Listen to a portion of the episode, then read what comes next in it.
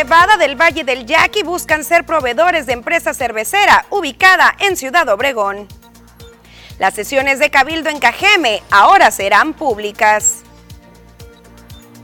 Piden organismos empresariales a autoridades que actúen ante el bloqueo de los yaquis sobre la México 15. El DIF Cajeme logra insertar a la vida laboral a personas en situación de calle. Del 26 de agosto al 4 de septiembre, Hermosillo, Sonora albergará la Copa del Mundo de Béisbol Sub-15.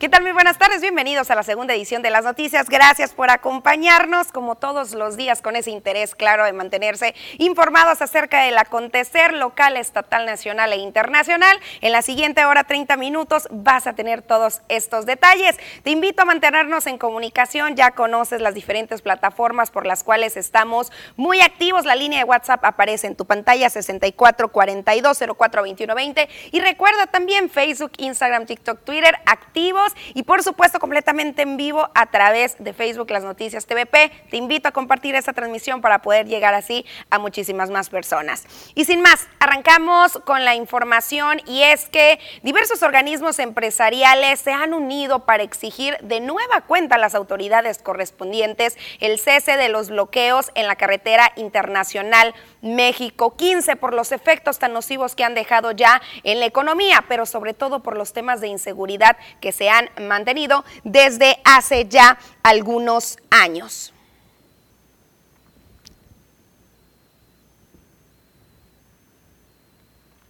Los bloqueos están afectando en cuestión de costos la llegada de, de, nuestras mercancías, tanto del sector primario como del sector manufacturero. Eh, necesitamos pues que las que las autoridades pues ya logren la solución a, este a este conflicto con quienes están bloqueando la, la carretera.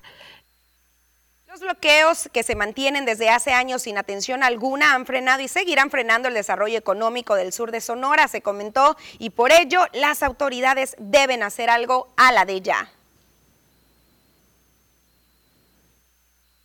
No es posible que se sigan atacando a las transportistas de esta manera. Creo que es urgente que las autoridades tomen cartas en el asunto y se brinde la seguridad necesaria no solamente a las transportistas, sino a todos los usuarios de la carretera federal número 15.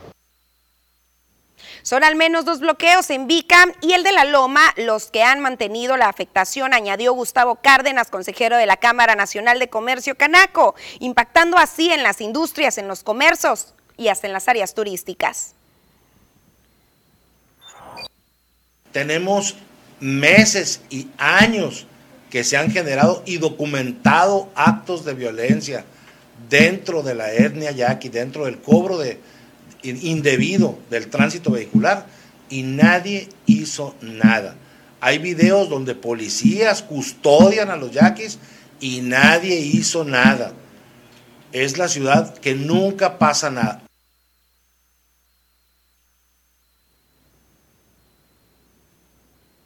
Así la situación y el llamado por parte de las diferentes autoridades, de los eh, diferentes eh, organismos empresariales que se mantienen no solamente en Cajeme, sino también en el sur de Sonora y que han recibido esta afectación por los bloqueos. Más adelante, la contraparte de esta situación, ese llamado también a que no se generalice tras los malos comentarios que se han emitido hacia todos los residentes de la etnia. Mientras tanto, pasamos esta información que han emitido las mujeres empresarias conforme a hacer conciencia acerca de cumplir con nuestras responsabilidades como ciudadanos. Para la presidenta de la Asociación Mexicana de Mujeres Jefas de Empresa, AMGE, capítulo Ciudad Obregón, el Ayuntamiento de Cajeme debe implementar estrategias que le permitan contar con más recursos para mejorar infraestructura del municipio. Elisa Morales Rodríguez destacó que unas medidas con las que cuenta el ayuntamiento para generar los recursos necesarios y contar con mejores vialidades y mejores sistemas de drenaje es eficientar su sistema de recaudación de impuestos. Además indicó que el gasto operativo de la administración municipal resulta oneroso para los contribuyentes y sugirió reducirlo, tal como lo podrían hacer en la iniciativa privada no estamos cobrando como debemos, no estamos cobrando este el, tema de prediales, las multas, el ambulantaje, el tener terrenos baldíos, el tener edificios abandonados que afectan a la imagen, pero tampoco este, estamos aplicando los reglamentos. Entonces, este sí nos preocupa esta situación y sobre todo nos ocupa y nosotros como parte de, la iniciativa privada este, estamos impulsando un programa que, que queremos que se adopte también por el gobierno y podamos tener un objetivo, un fin, un plan muy claro que nos lleve a un resultado porque vemos que llega una administración y, este, en lo que se adapta y ve por dónde, cómo hacerle, qué sí hace, qué toma de lo que tenía, qué cambia totalmente, se nos van los tres años, llega una nueva administración, entonces eh, este, no, no, no avanzamos, no crecemos. Es por esto que queremos que la iniciativa privada este, nos permitan involucrarnos. En otros temas, el estupefaciente que más se utiliza por parte de las personas que se encuentran hoy en día en situación de calle en el municipio de Cajeme es sin duda alguna el cristal. Y de cada 10 personas que el sistema DIF y sus voluntarios logran sacar de esta situación de calle, al menos la mitad logran conseguir un trabajo, en su mayoría como guardias de seguridad privada, y dejan completamente sus adicciones. Alberto Encinas Vivian, quien es eh, voluntario dentro del sistema DIF, comentó la relevancia que hay de que toda la población reporte al 911 cuando vean a un indigente para canalizarlo así al área correspondiente del de DIF y seguir así apoyando a quienes vivan en esas condiciones, pues algunos solo necesitan algunas palabras de aliento para salir adelante. Sin embargo, hay casos que sí resultan más complicados debido al grado extremo del consumo de drogas o algunas enfermedades. Sino que buscar la manera que dejen esa situación de calle. Si ocupan inclusive ese trabajo, eh, el ayuntamiento tiene un, tiene programa que se llama el programa Lavacarros, también mediante ese programa se pueden, se pueden, este, se pueden apoyar también. Ha habido unos casos de éxito que, algunos han hecho, este, han trabajado en seguridad privada se, le ha sacado documentación a algunos los que, los que han aceptado todo el apoyo que dicen y se ponen a modo. Mm, de este acta de nacimiento, todos los documentos y hasta el momento hasta que lleguen a, tener un empleo y han dejado la indigencia, ¿no? Y son, son casos de éxito, desgraciadamente son, son los menos. Y algunos que han regresado con su familia, otros que algunos pocos sí regresan a la calle, que yo me he tocado otra vez eh, volverlos a ver pero es, un, es una situación que es, que es difícil más por la cuestión de las adicciones ahorita. Es una situación tremenda con, con las personas que van quedando en situación de calle. ¿Qué es lo que más consumen? Ahorita la situación del, cristal, eh, alcohol, son, son los, es, el, es el común denominador de casi todas las personas que están en situación de calle, inhalantes, eh, cualquier tipo de droga que, que, que, pues más que nada los, los, los entran, como le digo, en una espiral pero de decadencia hacia abajo, ¿no? Y los va dejando la calle más las drogas. Es una combinación terrible para, para estas personas, pues que van quedando poco a poco en esta situación de calle, a pesar de... Después de este llamado pasamos una pequeñísima pausa comercial.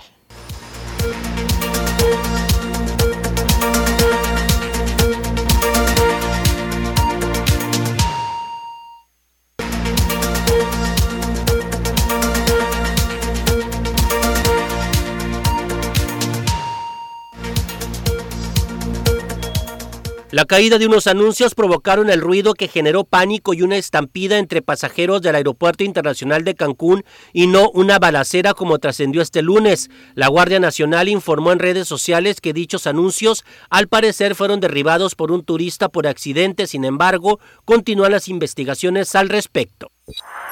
Detención arbitraria, imputación indebida de hechos, así como vulneración al debido proceso y a la debida diligencia, fueron irregularidades acreditadas por la Comisión Nacional de los Derechos Humanos en el caso del exsecretario técnico del Senado de la República, José Manuel del Río Virgen, por ello, el organismo que encabeza Rosario Piedra Ibarra emitió una recomendación a la Fiscalía General del Estado de Veracruz y a su titular, Verónica Hernández Guiadanz. Familias y amigos de personas desaparecidas e integrantes del colectivo Hasta Encontrarlos bloquearon la circulación en la avenida 20 de noviembre a la altura de la Plaza de la Constitución en el centro histórico de la Ciudad de México para exigir se resuelvan los casos. Los manifestantes se reunieron en las inmediaciones de las oficinas del gobierno de la Ciudad de México donde colocaron mantas y gritaron consignas para solicitar que tanto la jefa del gobierno Claudia Sheinbaum como las autoridades federales agilicen las investigaciones correspondientes. En información estatal, en Nogales, derivado de la presencia del Frente Frío número 39 que está propiciando llovistas en este momento, posible caída de aguanieve y aguanieve en las partes altas, así como temperaturas de hasta 0 grados centígrados, el gobierno de la ciudad emitió una alerta preventiva a fin de evitar enfermedades en las personas y accidentes por el uso de los calefactores ambientales. César Gómez Madrid, quien es el coordinador municipal de protección civil, informó que es muy probable que durante la madrugada de mañana miércoles descienda la temperatura con probabilidad de que los charcos y el pavimento se congelen, por lo que pidió extremar precauciones al conducir. De acuerdo a la Comisión Nacional del Agua y el Sistema Meteorológico Nacional, estas condiciones del medio ambiente van a permanecer, por lo que los cuidados deben protegerse y reforzarse, sobre todo con las personas adultas mayores y menores de edad. La coordinación además llamó a no encender anafres ni braseros en espacios interiores y a extremar precauciones, principalmente en las regiones de la frontera con Estados Unidos, del norte, noroeste y en la alta sierra del estado de Sonora. Advirtió sobre no sobrecargar contactos eléctricos y apagar fogatas al aire libre en su totalidad, usar gorros, bufandas y cubrebocas y no respirar aire frío, usar crema corporal, tomar abundantes líquidos y consumir frutas y verduras que contengan vitaminas A y C y sobre todo vacunarse contra la influenza. Pidió además que si las condiciones lluviosas persisten y propician el crecimiento de los arroyos, los automovilistas y peatones tomen las debidas precauciones para que no se accidenten al transitar sobre todo por calles como la Tecnológico, la 5 de febrero, Avenida Obregón, 5 de mayo, Jesús García, Reforma, Buenos Aires y Héroes. Pasamos a Guaymas, donde como una alternativa para que las familias de las colonias Mirador y 23 de marzo reciban atención médica y nutricional, ofrecerán estos servicios gratuitos. Este miércoles corresponderá el turno al Centro Integral de Atención Social de la colonia Mirador, donde desde las 9 de la mañana hasta las 13 horas las familias podrán consultarse o recibir atención nutricional. El día viernes esta misma actividad se llevará a cabo en la colonia 23 de marzo en las instalaciones del Centro Integral de Atención Social de 9 a 13 horas. La intención, se indicó, de estos centros es acercar a las familias vulnerables los servicios de salud, pláticas nutricionales, deporte, cultura y capacitación para el trabajo y la gestión social.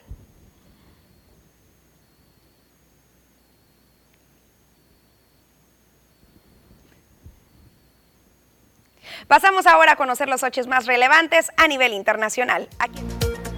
La Policía Judicial de Costa Rica informó que son mexicanos los dos hombres fallecidos la madrugada del pasado 17 de marzo en un accidente de aeronave que transportaba 50 kilos de cocaína del sur al norte de América. Así lo informó este martes fuentes oficiales en la capital costarricense.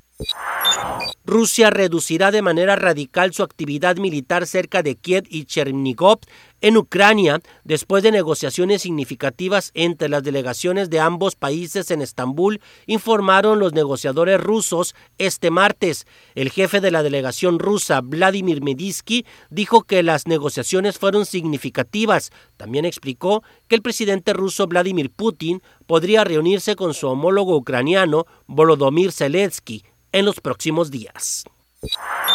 La Agencia de Medicamentos de Estados Unidos, la FDA, autorizó este martes una cuarta dosis de la vacuna anticovid de Pfizer BioNTech o Moderna para personas mayores de 50 años en momentos en que las autoridades advierten sobre una posible nueva ola de la pandemia.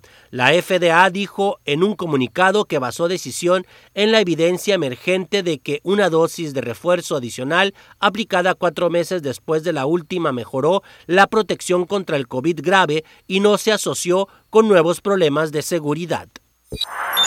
Cuatro integrantes de una familia francesa adinerada que estaban obsesionados con las teorías de la conspiración sobre el COVID-19 murieron al saltar desde un balcón de su departamento ubicado en el séptimo piso en la localidad suiza de Montreux. Los hechos ocurrieron el pasado 24 de marzo, pero hasta ahora era un misterio lo ocurrido. Sin embargo, la Policía Regional de Baud dijo este martes que trabaja en la teoría del suicidio con pruebas de que todas las víctimas saltaron del balcón una tras otra.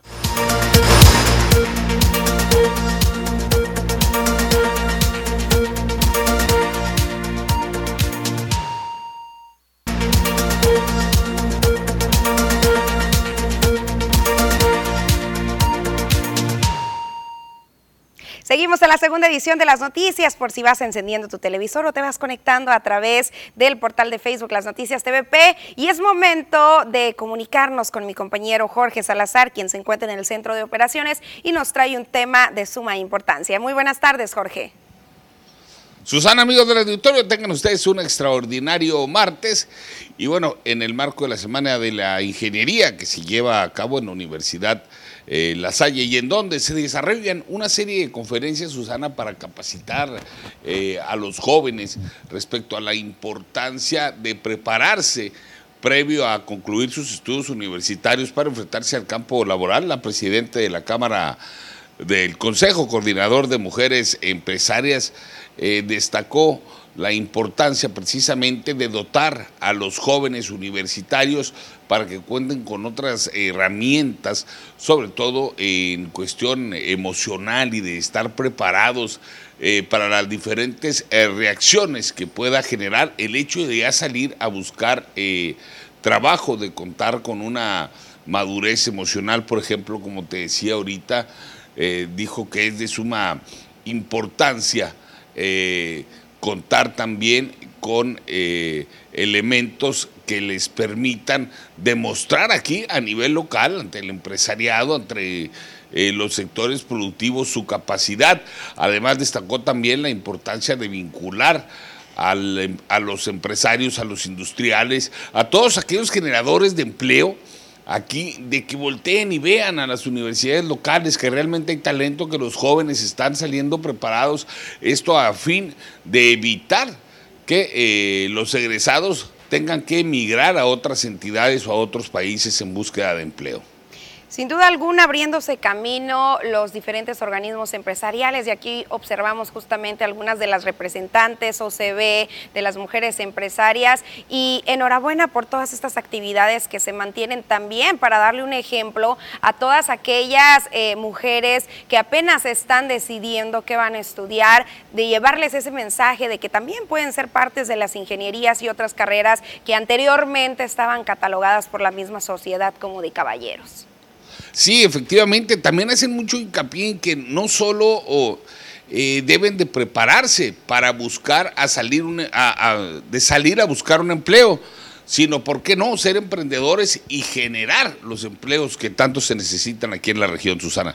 Así es, así es, Jorge, y pues esperemos, esperemos que sigan todas estas actividades. Y algo que hay que enmarcar también, Jorge, es que, por ejemplo, la Canacintra por primera vez en la historia es presidida por una mujer, la Oficina de Convenciones y Visitantes es presidida por una mujer, la Canaco también está al frente de una mujer y según yo también es la primera en la historia. Esto quiere, eh, marca estos pasos muy firmes y muy claros de que por supuesto las mujeres pueden y sobre todo este mes que aunque está a punto de acabar, pues todo el mes estuvo, digamos, enfocado con diversas actividades hacia la mujer.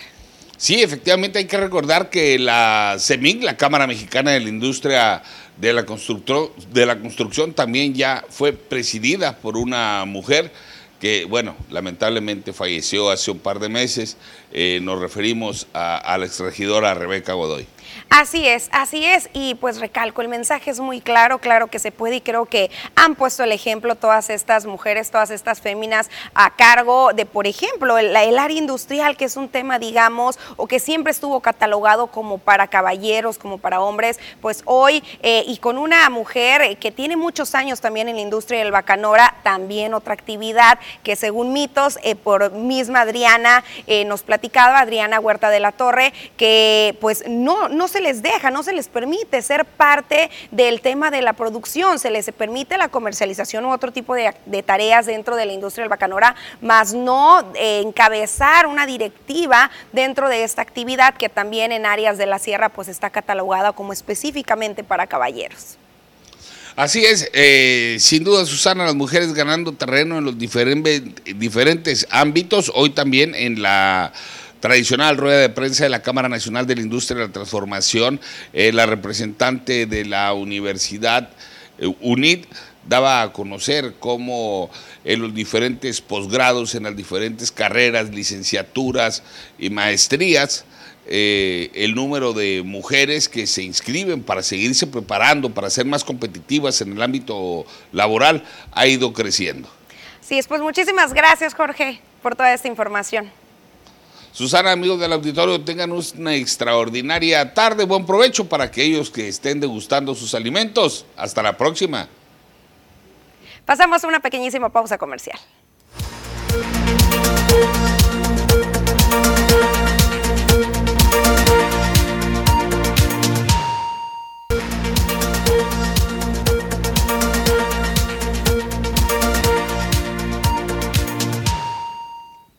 Estamos de regreso y listos para conocer el pronóstico del tiempo con Diana Zambrano.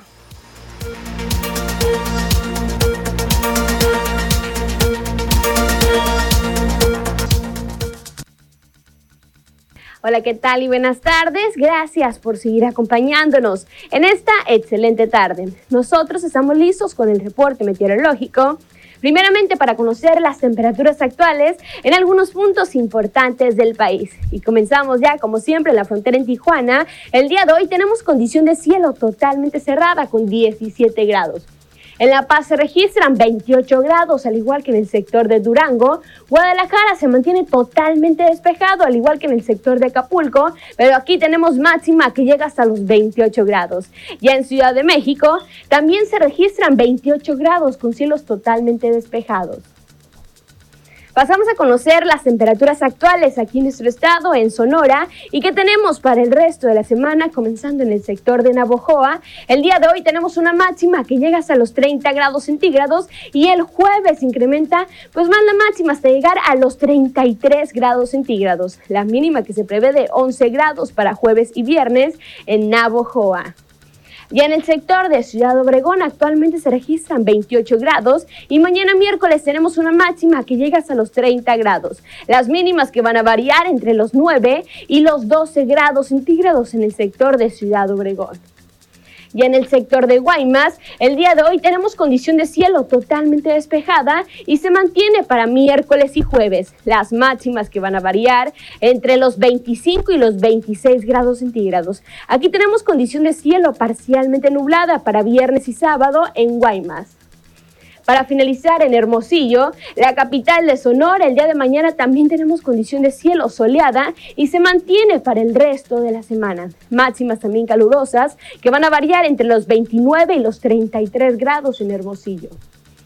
Respecto a la fase lunar, nos mantenemos aún en cuarto menguante. La salida de la luna se registra a las 4 de la mañana con 56 minutos.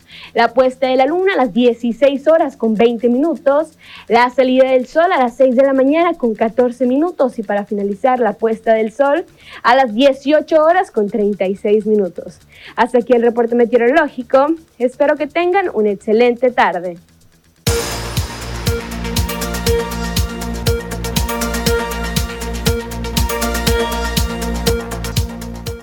Después de los comentarios generales que se han emitido en contra de los integrantes de la etnia yaqui establecida en el sur de Sonora, eh, de manera específica tras los grupos que mantienen tomada la carretera internacional México 15 en diversas áreas y sus constantes actos de violencia contra los conductores, José Manuel Bacasegua Murillo llamó a no generalizar y ver también la gente que se mantiene enfocada en sacar adelante a su comunidad. El director de vinculación de la Universidad Tecnológica de Chojoa recordó que la etnia está conformada por mucha más gente que no está presente en ningún bloqueo y sí buscando poner en alto las costumbres y las tradiciones de sus antepasados. La tribu yaqui tiene una incuantificable riqueza cultural y prueba de ello es la visita a la tierra yaqui de diversas naciones como Francia, como Alemania e Inglaterra, destacó, y sobre todo el interés de muchos organismos y países por conocer la historia de la etnia. Somos muchas personas las que queremos salir adelante. Es una política propia que nosotros desconocemos en cuanto a su situación, sus formas. Ahí nosotros estamos convencidos de que la educación, como dice nuestro gobernador, es el eje vertebral para salir adelante y el desarrollo. Nos transforma eh, y podemos hacer muchas cosas manifestándonos, siempre y cuando sin dañar a terceros, la verdad. Nosotros sí estamos muy conscientes de eso, que no queremos dañar a terceros. Los yaquis somos trabajadores, somos personas entusiastas, somos personas de lucha que queremos salir adelante y somos igual que todos. Lo único que queremos dar a conocer nuestra cultura, nuestra lengua y nuestras tradiciones empatándolos con el respeto al derecho ajeno es la paz, como dijo Benito Juárez. Tenemos mucho que dar. Viene tanta gente de todas partes del mundo, Francia, Alemania, eh, Inglaterra, viene a conocer nuestra cultura, nuestras raíces, porque la verdad eh, los mejores territorios, los territorios más conservados son las de las tribus indígenas. Y aquí estamos para recibirlos y la verdad para enseñarles tantas cosas que tenemos en cuanto a nuestra cultura, que se van a ir ricos en conocimiento. Pues ahí es el llamado y por cierto, este fin de semana van a tener algunas actividades los pequeñines que van a estar viajando hacia eh, Estados Unidos y después hacia otras áreas como Perú a poner en alto las riquezas de la etnia, unos intercambios culturales. Van a hacer una hamburguesada este fin de semana. Eh, estén muy atentos de las redes sociales para esta invitación, poder apoyar de manera económica estos gastos que va a conllevar esta visita. Y bueno, pasamos a temas que tienen que ver con la seguridad y es que el día de ayer, tras dos hechos violentos más, se llegó en el municipio de Cajeme ya a los 37 asesinatos solamente en lo que va durante este mes de marzo. Los últimos hechos ocurrieron por la calle Heroico Colegio Militar entre Venustriano Carranza y Álvaro Obregón en la comisaría de Esperanza cuando el ahora Oxiso se encontraba en el exterior de un establecimiento dedicado a la venta de bebidas embriagantes. Trascendió que la víctima, un hombre joven de aproximadamente 25 años de edad, correspondía al nombre de Gabriel y su cuerpo quedó tendido en la, vida, en la vía pública. Eh, anteriormente, en el fraccionamiento Villa Bonita, se registró una agresión armada más que dejó como resultado a otra persona sin vida. Los hechos se registraron por la calle Coahuila y Paseo de la Loma, en donde habitualmente se instala un tianguis, razón por la cual al momento de la ejecución en el lugar se encontraban decenas de personas que por supuesto registraron bastante temor. También durante las primeras horas de ayer, eh, bueno, de hoy martes, una persona del sexo masculino de aproximadamente 60 años de edad perdió la vida tras ser embestido por un automóvil cuyo conductor intentó darse a la fuga, sin embargo, momentos después fue detenido. El accidente ocurrió alrededor de las 6.30 horas en la calle 300 y Quino, donde un tráiler tumbó de la moto a un señor y pues de manera lamentable le pasó por encima. Pasamos una pequeñísima pausa comercial y no se me despegue.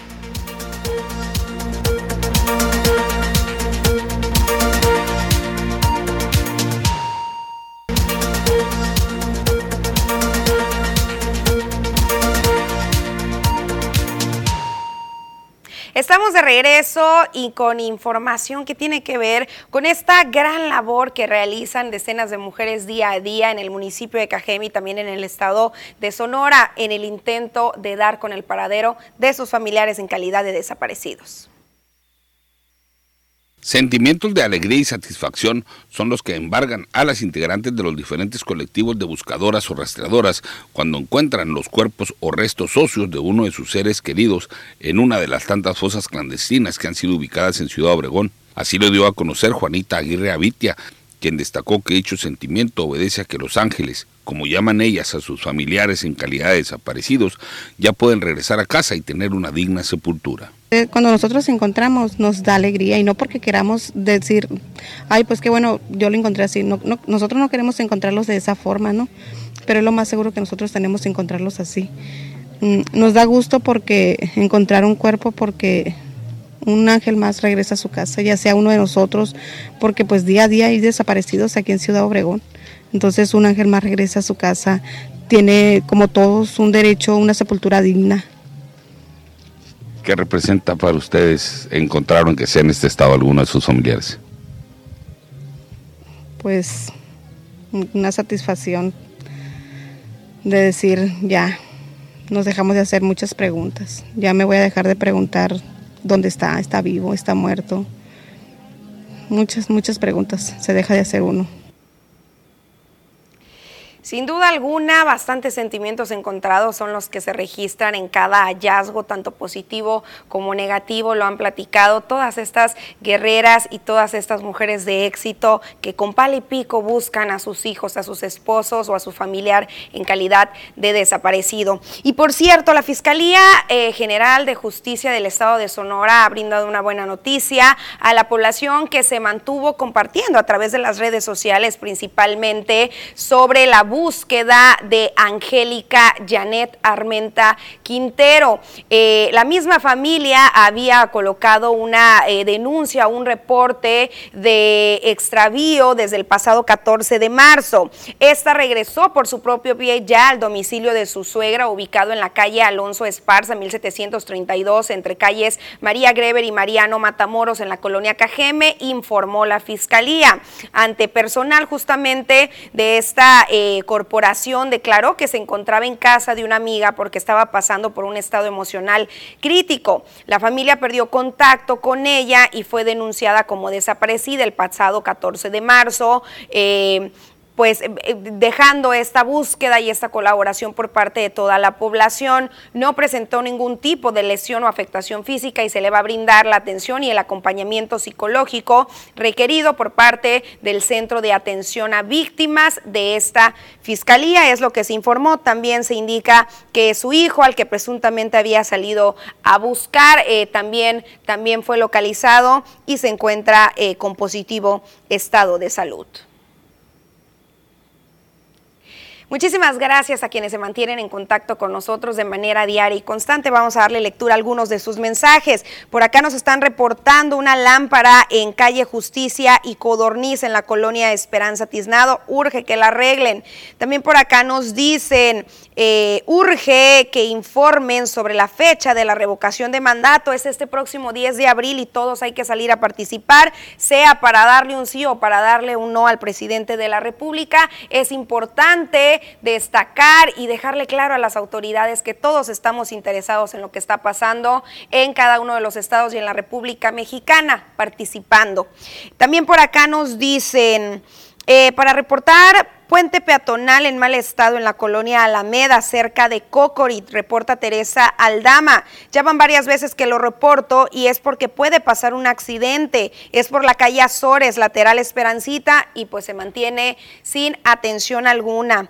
También por acá nos dicen, acá en Loma de Guamuchil no nos llega el agua, pero en la pasada Está una casa donde se está tirando mucha agua, deja la bombita prendida y ya se hizo una laguna y está muy peligroso. Un llamado a Omapaz está a un lado de la Barrotes La Pasadita, atentamente los vecinos de atrás de la telesecundaria y este el llamado también para la autoridad correspondiente. Por acá nos están reportando un drenaje tapado desde hace meses en Leonardo Magaña, 1145 y toda la colonia no atienden los reportes. Por favor, el llamado en la colonia colonia Municipio Libre, claro, se extiende también. Ahorita les platicaba de este evento o esta eh, venta de hamburguesas que van a estar realizando en Vicam, el grupo de danza Tutuli Giac Yapsi. Se nos indica que extendamos esta invitación para el que quiera cooperar. Es para el viaje a Phoenix que se va a estar realizando el 2 de, bueno, e, en el entrante mes de abril, el sábado 2 de abril es cuando se va a llevar a cabo esta venta, servicio a domicilio. Nos dicen que eh, va a ser en la casa de Bella Partida, en Beacon Switch, cerca de con el famoso gordo lechero. Agradecemos de antemano a nuestros seguidores por el apoyo que nos han brindado en esta noble labor en beneficio de nuestro grupo de danza tradicional y folclórica. Es lo que nos indican. Recordemos que van alrededor de 16 pequeñines y pequeñinas integrantes de la danza folclórica y también de la danza tradicional a poner en alto el nombre de la etnia yaqui, pero también al estado de Sonora con toda la riqueza cultural que mantienen. También por acá nos dicen... A propósito de placas, ¿qué ha hecho el alcalde para agilizar el faltante de placas? Se supone que son estatales y qué decir de la directora de la fiscal que solo dice mentiras mañana, la siguiente semana, el miércoles, etcétera. Pero ¿qué tal los gestores salen con varias láminas? No es justo que el ciudadano responsable tiene que circular sin placas y a merced de los agentes de seguridad pública. Aún con placas pagadas tenemos que tolerar esta falta de responsabilidad y sensibilidad de los servicios públicos. De perdida improvisa en algún medio. Gracias, nos dice Armando Gastelum. Y pues aquí está su comentario. También por acá nos dicen buenas tardes para reportar un drenaje colapsado. Ya tiene más del mes. Así no vienen a arreglarlo. Por la calle Rinconada, eh, San, San Antonio, entre Paseo Kiosco y Tulipán en la colonia Villa Bonita. Y continuamos con la lectura de sus mensajes después de la pausa comercial.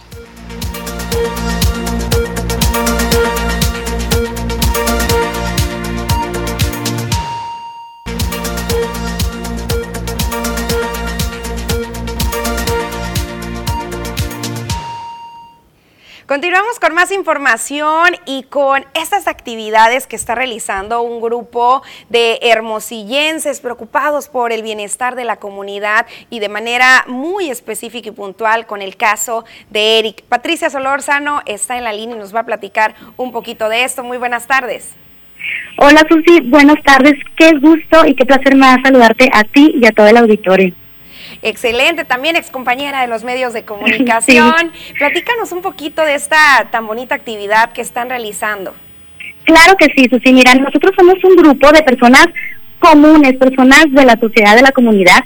Somos alrededor de 35 personas que nos hemos unido porque hemos conocido la vida de Eric. Eric es un niño de 9 años. Él nació con una parálisis infantil cerebral, tiene varices esofágicas en un nivel avanzado, sufre también constantemente a raíz de estos problemitas ataques de epilepsia de manera constante. Él eh, vive en una casa actualmente que cuenta con una habitación pequeña, es de adobe, tiene otra habitación que es de madera, tiene piso de tierra, un pequeño baño formado de madera y cartón. Por lo tanto que nosotros dijimos, ¿sabes qué? Vamos a darle una sorpresa a este niño y vamos a hacerle una casa como debe ser de bloque y cemento para él porque lo merece y porque lo necesita además. Y nosotros, nosotros como un grupo de 35 personas, pues bueno, dijimos, nos pusimos esa meta grande nosotros y dijimos, claro que lo podemos lograr. ¿Cómo lo vamos a hacer? Con ayuda de, de quien sea. Hablamos a nuestra familia, a nuestros amigos, la verdad es que todo lo que hay en esta casa, el blog, el cemento, todo ha sido donado y además por donaciones también económicas. Incluso tanto hemos alzado la voz que gracias a los medios de comunicación ya nos escucharon y estamos súper agradecidos de veras con ustedes. Están realizando una rifa, ¿verdad? Para eh, seguir pues eh, recaudando esto que falta, esto que se requiere. Sí, así es, estamos recaudando, una rifa, son muchísimos boletos los que tenemos, cada boleto cuesta 200 pesos, tenemos el número de tarjeta que pues ahí va a aparecer en sus pantallas, pueden hacer las donaciones, pueden comprar uno, dos, los boletos que tú quieras, de veras va a ser de gran ayuda, nos mandas la fotografía con el voucher al, al WhatsApp 6441 430650 y de esta manera yo te hago llegar la lista de los números que están disponibles, tú lo eliges, inmediatamente otra fotografía con tu nombre y tu teléfono. La rifa, el premio mayor de esta rifa es un terreno campestre de 250 metros cuadrados, es para el día primero de abril. De veras que estamos a escasos días, pero ya casi se terminan los boletos. Bien agradecidos de veras con la gente que nos ha estado llamando, apoyando muchísimo, comprándonos boletos. Y también lo padre de esta rifa es que tenemos premios menores son como unos 40 más o menos premios menores que constan de, por ejemplo, kilos de carne, uñas acrílicas, desayunos sorpresas, limpiezas dentales, cenas, por ejemplo, de tacos, de hot dog, pasteles, chocoflan, infinidad de veras de premios. Entonces, es nada más hacer tu aportación, ya sea económica o ahí mismo por el WhatsApp, ese es mi teléfono, me pueden hablar, decir, ¿sabes qué? Quiero hacer una donación de cemento, de lo que sea. Incluso también esta familia, pues obviamente es una familia muy humilde. Eh, nosotros estamos necesitando pues para ellos una donación, por ejemplo, de lavadoras, accesorios de discapacitados, boiler, billetas, casetón, cableado, cemento, arena y accesorios en general, ¿no? Para toda una casa. Excelente, Pati. Eh, también traen otra actividad por ahí para ayudar a los niños eh, em, que cuentan con alguna condición eh, de discapacidad. Sí, así es. Mira, esa es una actividad personal que yo traigo, que yo me puse así como meta personal. ¿Sabes qué? Voy a ayudar a niños con trastorno del espectro autista. Voy a donar alrededor de 50 juguetes aquí en Hermosillo para niños de escasos recursos. Y y pues igual, eh, juguetes nuevos o juguetes en buen estado, incluso en Obregón los pueden llevar al New Body Gym, obviamente los pueden llevar entre hoy y mañana porque nos pidieron que fuera el martes o miércoles, porque los demás días pues obviamente tienen muchísimo trabajo, de 12 de la tarde a 4. O la otra manera que tienen es llamarle también a Ana Valenzuela, que le agradezco mucho el apoyo que ella también ha tenido conmigo. Su celular es con 41 33 69 14 y ella va a estar recogiendo los juguetes. Los juguetes que sea de veras, se los voy a agradecer también esta donación, es para niños autistas de, eh, de escasos recursos. Pues una excelente eh, convocatoria para hacer conciencia en la población y sobre todo para que cierren con broche de oro este mes de marzo. Sí, así es. Susana, muchísimas gracias. Te agradezco mucho esta entrevista y decirle a la gente que de favor nos apoye y también agradecida pues por todo lo que nos han dado. O sea, de veras que tenemos la casa de Eric al 50% y estamos a escaso día, a escasos días porque nosotros la queremos culminar el día 14 de abril. Queremos hacer entrega a, a este niño hermoso, de veras que cuando lo ves con su sonrisa es lo que nosotros nos llena de energía, el corazón y de motivación para nosotros seguir con este movimiento. Recuérdanos nada más el número telefónico al cual puedo eh, solicitar mi boleto o al cual me puedo contactar para entregar de manera directa esta donación. Es con 41 43 0650. 6441 43 0650. Excelente. Y pues el, el número o la clave interbancaria, la cuenta que aparece en su pantalla para todas aquellas personas. Pati, una duda. Si yo tengo una estufa por ahí en casa, ¿puedo donarlo? ¿Tiene que ser nueva? ¿Puedo también aportar quizás con cosas en buen estado? Así es, con cosas en buen estado, no importa que sean nuevas lo que sea, sea lavadora, accesorios para discapacitados, que es muy importante también para este niño, para el baño, para su hogar, el boiler, a lo mejor tienen eh, billetas, arena, cableado incluso, block también. Excelente. Pues muchísimas gracias por esta información y esperemos que la población se comience a sumar. No se necesita ser específicamente de Hermosillo. Sabemos que el buen corazón está presente en todo Sonora y todas aquellas personas también que nos ven de otros lados. Muchísimas gracias. Sí, eso sí. Gracias. Saludos al auditorio. Nos vemos. Hasta luego. Pasamos una pequeñísima pausa comercial y regresamos con más información, así que no te me vayas.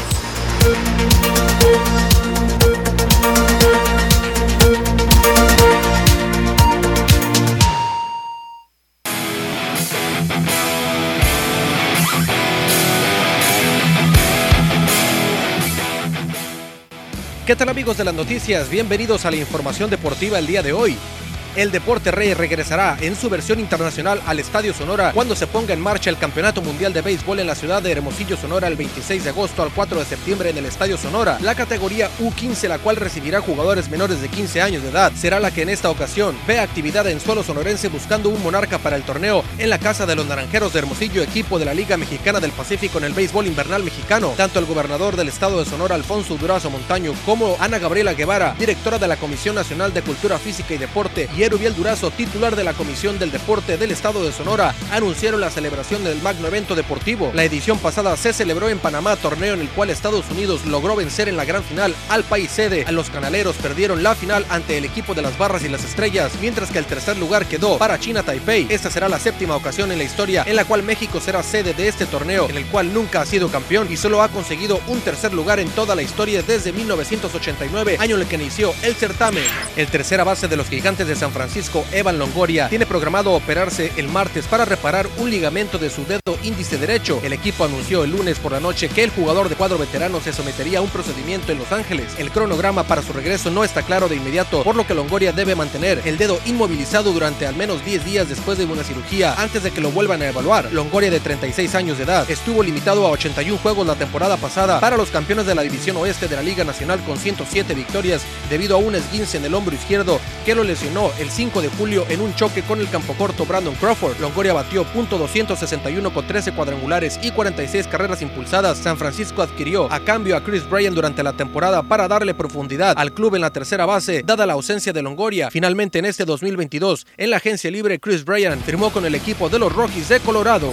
El lanzador derecho de los padres de San Diego, Mike Clevinger, se inspira en su regreso a la segunda cirugía de Tommy John. Clevinger, con dos cicatrices, uno de los lanzadores más efectivos en las grandes ligas cuando está sano, está en camino de recuperarse de otra cirugía y regresar a la rotación de los padres de San Diego después de perderse todo el 2021. Mike Clevinger, de 31 años de edad, ingresa a la temporada sin limitaciones luego de una cirugía en septiembre del 2020, dijo el manager Bob Melvin, con su regreso a una rotación que incluye a Darvish, Joe Musgrove, Blake Snell y las posibilidades parecen ilimitadas. Los padres de San Diego creen que Clevinger con marca de 41-20 y efectividad de 2.96 entre 2017 y 2020 puede desempeñar un papel importante en la recuperación ya que la perspectiva de jugar sin el campo corto. Fernando Tatis Jr. durante los primeros tres meses debido a una muñeca fracturada adquirido por parte de Cleveland. Para la recta final del 2020, Clevinger ayudó a los padres de San Diego a llegar a la serie divisional de la Liga Nacional contra los Dodgers de Los Ángeles en el 2020 antes de sufrir su segunda lesión en el codo y la primera fue en el 2012. Ganó dos de sus primeras tres aperturas con San Diego, incluida una blanqueada de siete entradas contra el equipo de los Gigantes de San Francisco el 13 de septiembre, pero fue eliminado después de lanzar solo una entrada en su próxima apertura el 23 de septiembre. En busca de obtener una victoria para ganarse tres importantes puntos en casa, Cimarrones de Sonora recibirá al equipo de Cancún Fútbol Club en el partido correspondiente a la jornada 15 de la Liga BBVA Expansión MX. En lo que va del torneo Clausura 2022, los sonorenses tienen una racha de 5 triunfos, 4 empates y 4 derrotas, colocándose en la séptima posición de la tabla general con 20 unidades por parte del equipo del Cancún FC. Se encuentra en el lugar número 10 con 19 puntos y una marca de 5 triunfos, 2 empates y 6 derrotas. Ambas escuadras se han enfrentado en dos ocasiones y existe una marca histórica de una victoria para Cimarrones y un empate. El partido se jugará el día de hoy, martes 29 de marzo, en el Estadio Héroes de Nacosari en Hermosillo, Sonora, en punto de las 8 de la noche, tiempo de Sonora. Miguel Herrera aparece como la opción B de la selección de México rumbo a Qatar 2022. En caso de que los dueños decidan que Gerardo el Tata Martino no se mantenga al frente del tricolor, el Piojo asegura que nunca le diría que no al tricolor y opina que si Gerardo el Tata Martino no tiene salud, tendría que dar un paso al costado. El Piojo Herrera ya fue director técnico de la selección mexicana cuando llegó de emergencia para salvar la eliminatoria en el repechaje ante Nueva Zelanda y tuvo una buena Copa del Mundo en Brasil 2014 donde fue eliminado por Holanda en octavos de final. Miguel Herrera aparece como un posible técnico emergente de la selección mexicana en caso de que no siga Gerardo el Tata Martino. Actualmente el argentino tiene problemas de salud debido a que ha tenido que ser sometido a cirugía por desprendimiento de retina y no pudo viajar a dos partidos de la eliminatoria. El técnico de Tigres aclara que se concentra en el rendimiento del equipo regio, aunque agrega que el nivel que en este momento tiene la selección mexicana no nos ilusiona para ir a un mundial. El técnico mexicano salió por razones extradeportivas al haber golpeado un periodista en el aeropuerto de la ciudad de Filadelfia, Pensilvania. Con esto amigos llegamos al final de la información deportiva el día de hoy. Quédese con más información aquí, en las noticias.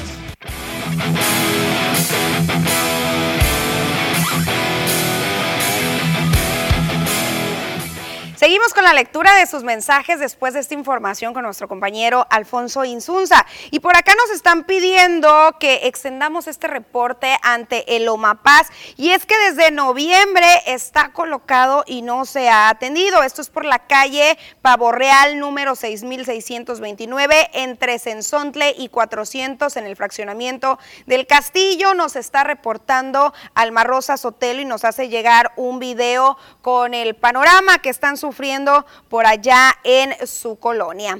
También, eh, bueno, aquí lo ve en pantalla esta situación que pues noviembre de diciembre, enero, febrero, marzo, ya cuántos meses sin atención alguno, pese a que existe este reporte y se ha estado insistiendo por parte de diferentes vecinos. Queda el llamado claro para el OMAPAS para que acudan. También por acá nos están reportando una alcantarilla, esta que usted observa en su pantalla. Nos dice no tiene tapadera, tenemos muchos meses sin ella, ya la hemos reportado por televisión y radio y nadie nos escucha. Es un peligro que tenemos porque es ruta de camiones y carros pesados y es un peligro latente. Tenemos mucho tráfico por esta calle. Marcelino Dávalos entre Donato Guerra y Michoacán. A ver si por medio de ustedes nos atienden, se los vamos a agradecer atentamente José Fernando Martínez Ochoa. Todos los días los veo. Eh, desde la colonia Xochiloa, excelente, muchísimas gracias y le ponemos dedo, claro que sí, también a la autoridad correspondiente que también recae en el OMA Paz. También por acá nos están reportando una fuga de agua limpia, nos dicen, en calle del Sol, esquina con Lunar, colonia Posada del Sol. Ya tenemos un mes con esta fuga y Omapaz, pues nada que contestan. Y observa aquí usted el agua estancada completamente, generando pues este foco de infección, malos olores quizás, y ni qué decir de la proliferación de los mosquitos, que recordemos nos puede eh, contagiar de Zika, dengue, dengue, chikungunya y algunos otros males. También por acá nos dicen, eh, para informar que tenemos los drenajes tapados en la Ochoa, en la Nueva Palmira, pesta mucho, ya llegue el agua hasta la calle Águila, hasta el pavimento se está acabando de tantas aguas negras. Ya la reportamos, tenemos dos meses y no más nada es el comentario de Angélica Sandoval. Y bueno, llegó el momento de pasar una pequeñísima pausa comercial.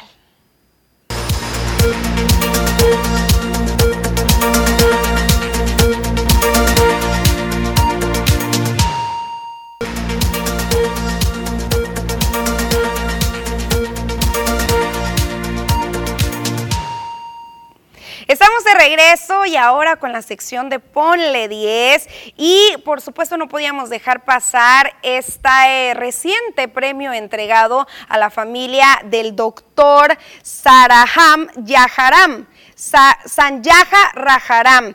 Esto en su país de nacimiento, India, fue reconocido con el premio Padma Brushman en, eh, pues ya después eh, de fallecido. Fue el mismo presidente Ram Nathan Kovind quien entregó el premio a sus hijos, a los hijos del hindú, que desde hace algunas décadas llegó a radicar a la República Mexicana y también el municipio de Cajeme, donde fue parte de grandes avances e investigaciones agrícolas. Este premio es uno de los tres más importantes reconocimientos y de los más altos honores en la India que se otorga previo al Día de la República y reconoce los servicios distinguidos de alto nivel sin distinción de raza, ocupación, posición o sexo y los criterios de adjudicación incluyen servicios en cualquier campo, incluidos los prestados por funcionarios públicos, médicos y científicos. El mundo habrá de reconocer las contribuciones de Sanyaja Rajaram en un tema tan sensible como lo es la alimentación, toda vez que con sus investigaciones científicas se logró aumentar la calidad y la calidad y cantidad de vida y disponibilidad de los alimentos en el planeta. Esto lo destacó el secretario de Agricultura, Víctor Villalobos Arámbula, tras la muerte de eh, Sanjaja el año pasado. Eh, Rajaram falleció el 17 de febrero del 2021 tras no superar el malestar de COVID-19 a sus 78 años de edad, dejando un gran legado en el tema de la reforestación, a lo cual le apostó a través de la Fundación del Valle del Yaqui desde hace años, principalmente en la zona de la cuenca del río Yaqui. El preocupado por el cambio climático y quien en su momento colaboró con Norman Eborlow, logró convenios con un sinnúmero de universidades y además con el distrito de riego del río Yaqui y logró en su carrera desarrollar al menos 480 variedades de trigo que son hoy y fueron utilizadas en más de 51 países. Además, el científico naturalizado mexicano obtuvo el Premio Alimentario Mundial en el 2014 y el mismo gobierno de India le otorgó el cuarto honor civil más alto denominado Padma Shri en 2001 el Pravasi Bharatija Saman en el 2015 y pues ahora logra este reconocimiento Padma Brushman en ciencia y, e ingeniería. Sin duda alguna, un 10 para él y toda la gran labor y todo este legado que ha dejado, sobre todo en el mejor conocido como Granero de México, donde por cierto también le ponemos 10 a aquellos investigadores y aquellas eh, instancias y dependencias que se mantienen apostándole actualmente a diversos proyectos en busca de lograr establecer en el Valle del Yaqui la cebada para poderla comercial así a esta empresa que usted ya reconoce, una cervecera instalada aquí de manera traslacional. Aunque hay ya algunas variedades en su interés, la cebada utilizada hasta este momento para la elaboración de cerveza en Constellation Brands, empresa instalada en Ciudad Obregón, aún no es la del Valle del Yaqui, indicó César Martín Armenta Castro. Sin embargo, tras diversos convenios que se están actualmente concretando y las investigaciones que se mantienen con positivos resultados, podría el Valle comenzar a proveer a la empresa transnacional, expuso el jefe del campo experimental Norman Eborlo Ucenep, aunque no en el entrante ciclo agrícola. Para esto, pues tenemos mucha información, ya este, del, relacionado con el paquete tecnológico, incluso tenemos variedades que son de interés de ellos, también ya tenemos ya con buenos datos de adaptabilidad, rendimiento y calidad cebadera, calidad maltera que le llamamos nosotros, entonces nomás estamos esperando el establecer ese tipo de convenios para empezar a trabajar. La superficie va a estar destinada para las necesidades de la empresa. O sea, eso ya lo vamos a, se va a ver con la empresa y la superficie a promocionar para siembras de cebada en esta zona, pues va a estar relacionada con las necesidades de la empresa. No tanto para la cervecería, sino para una maltera que le llamamos. O sea, la cervecería no usa la cebada, el grano de cebada. Lo usan para hacer malta. Ella nada más utiliza la malta. Para la siembra de este cultivo corto que requiere menos agua y menos uso de fertilizantes, ya está la vocación sustentada técnicamente y de concretarse se sumaría el proyecto al combate del monocultivo y al impulso de la diversificación, lo que dejaría menos enfermedades y plagas en general. Considero que mucha de la tecnología que va a ocupar el productor ya se tiene generada e identificar algunas variedades, pero es que se necesita saber si la industria maltera eh, les conviene, ¿no? Es otro de los trabajos que, que se han realizado. Bueno, pasamos ahora hasta Sinaloa, donde se está organizando un encuentro. Vamos a conocer de qué. El Instituto Panamericano de Alta Dirección de Empresa realizará el próximo miércoles 30 de marzo el encuentro regional Sinaloa IPADE 2022. Se trata de un encuentro de egresados que busca reunir a más de 400 integrantes de las generaciones que han cursado programas del IPADE en el estado. Fernando Fuentevilla Santos, miembro del Consejo Promotor del IPA de Sinaloa, detalló que los objetivos del evento son ofrecer un espacio para que los egresados se reconecten con sus compañeros, además de actualizarlos en torno al mundo de los negocios y el perfeccionamiento directivo. Bueno, pues este es el primer encuentro regional de los egresados del IPADE aquí en Sinaloa. Es eh, un evento muy importante porque estamos reuniendo por primera vez a cerca de 400 egresados que ha tenido el IPADE aquí en el estado.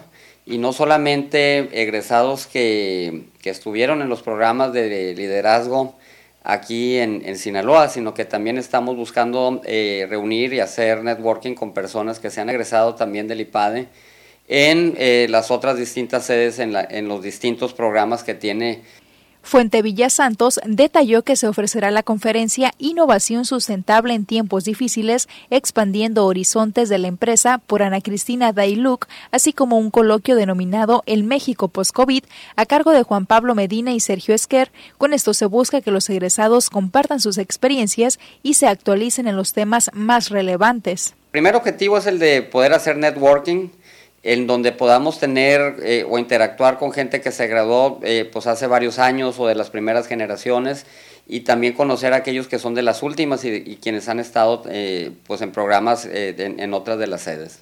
Entonces la idea es actualizarnos un poco sobre dónde nos encontramos y cómo podemos estar expandiendo las empresas y nuestra visión hacia nuevos horizontes, sobre todo en, estas época, en esta época post-COVID, ¿no? El encuentro regional Sinaloa de 2022 tendrá como sede el Hotel Lucerna en Culiacán. Para los interesados pueden ponerse en contacto con Kenia Beltrán al correo electrónico kbeltrán.ipade.mx, quien les dará la información necesaria para poder asistir. El Instituto Panamericano de Alta Dirección de Empresa es la escuela de negocios líder de América Latina que se enfoca en el perfeccionamiento de las habilidades directivas de la comunidad empresarial. Cuenta con tres sedes fijas, Ciudad de México, Guadalajara y Monterrey. Además, su presencia en las ciudades más importantes del país la han llevado a contar con una comunidad de más de 40.000 egresados. El IPADE promueve el diálogo internacional, por lo que también ha establecido convenios con reconocidas instituciones académicas en otros países. Después de esto llegó el momento de ver estas recomendaciones comerciales.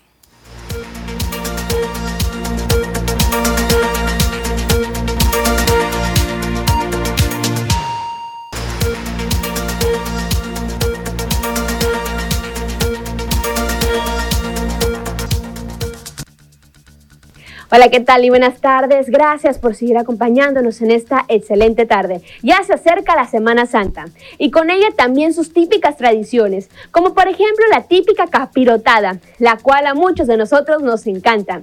El día de hoy platicaremos sobre este platillo, su origen y su historia. Les cuento que con la llegada de los españoles a México, llega también su cocina y es la capirotada, uno de los platillos que llegaron muy rápidamente, siendo uno de los platillos que se consume principalmente en cuaresma. Ya como ha ido pasando de generación en generación con el paso de los años, se ha ido modificando al gusto de la región. Este postre es más antiguo de lo que se imaginan, pues su origen se remonta al Imperio Romano, pero se trataba de un platillo salado, compuesto por trozos de pan que se bañaban en agua con vinagre. Tiempo después, este platillo llegó a España, formado básicamente por pan remojado en caldo con trozos de carne. Ya con la llegada de los españoles, esta receta se introdujo en América y debido a la escasez de alimentos, este platillo se popularizó rápidamente a ser muy económico si se le quitaba la carne y en su lugar se le añadieron ingredientes dulces. Los invito a seguir acompañándonos durante nuestra programación.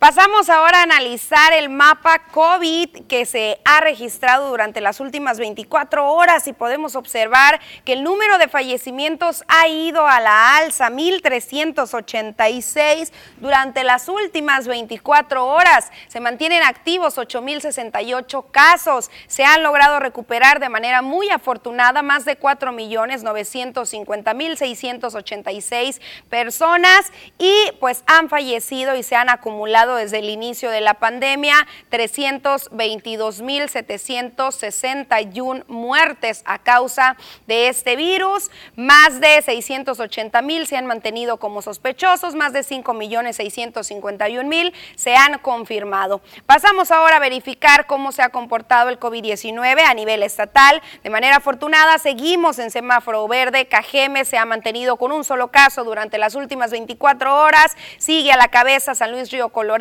con 33 casos, 30, eh, 13 eh, corresponden a hombres y 21 a mujeres. Hay que mantener la guardia, usted ya lo sabe, con el uso del cubreboca, uso de gel antibacterial, lavado constante de manos. Estamos en semáforo verde, esto no quiere decir que hay que relajarse, sino que hay que reforzar, ya casi salimos de esta pandemia. Y justamente gracias a este semáforo en color verde, se ha dado pie a que Sonora será, sea sede de un nuevo campeonato mundial de béisbol. Esto lo anunció el gobernador del estado de Sonora tras ser designado para recibir a la categoría U15 menores de 15 años de la Confederación Mundial de Béisbol y Softball, certamen que se va a estar desarrollando el 26 de agosto al 4 de septiembre. Alfonso Durazo Montaño, acompañado por Ana Gabriela Guevara, quien es la directora de la CONADE, y Erubiel Durazo Cárdenas, titular de Codezón, anunció la celebración del certamen en suelo sonorense,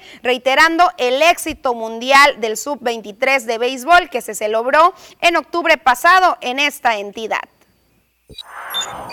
Ya tuvimos la sub-23 de béisbol, que fue un eh, evento extraordinario que se movió entre Ciudad Obregón y Hermosillo.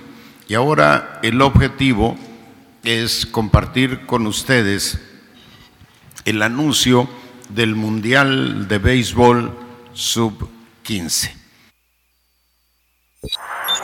Por su parte, Ana Gabriela Guevara agregó que el Campeonato Mundial de Béisbol U15 representará una gran promoción turística para Sonora y para la República Mexicana a través de su exposición a nivel mundial, tanto en televisión como en plataformas digitales, y que se buscará que los talentos locales nutran la selección nacional. Uno de los, de los grandes detalles que tendrá esto es que buscaremos sacar equipo de las academias, que se vuelva un atractivo también para quienes están en las academias, ser parte de esta selección mexicana que representará a México en este sub-15. Por supuesto que el equipo de TVP estaremos listos para realizar la cobertura y llevarle a usted los detalles de este campeonato mundial. Mientras tanto, hemos llegado al final de la segunda edición de las noticias. Muchísimas gracias por haberme acompañado. Recuerden que mañana tenemos una cita en punto de la 1.30. Hasta luego. Thank you.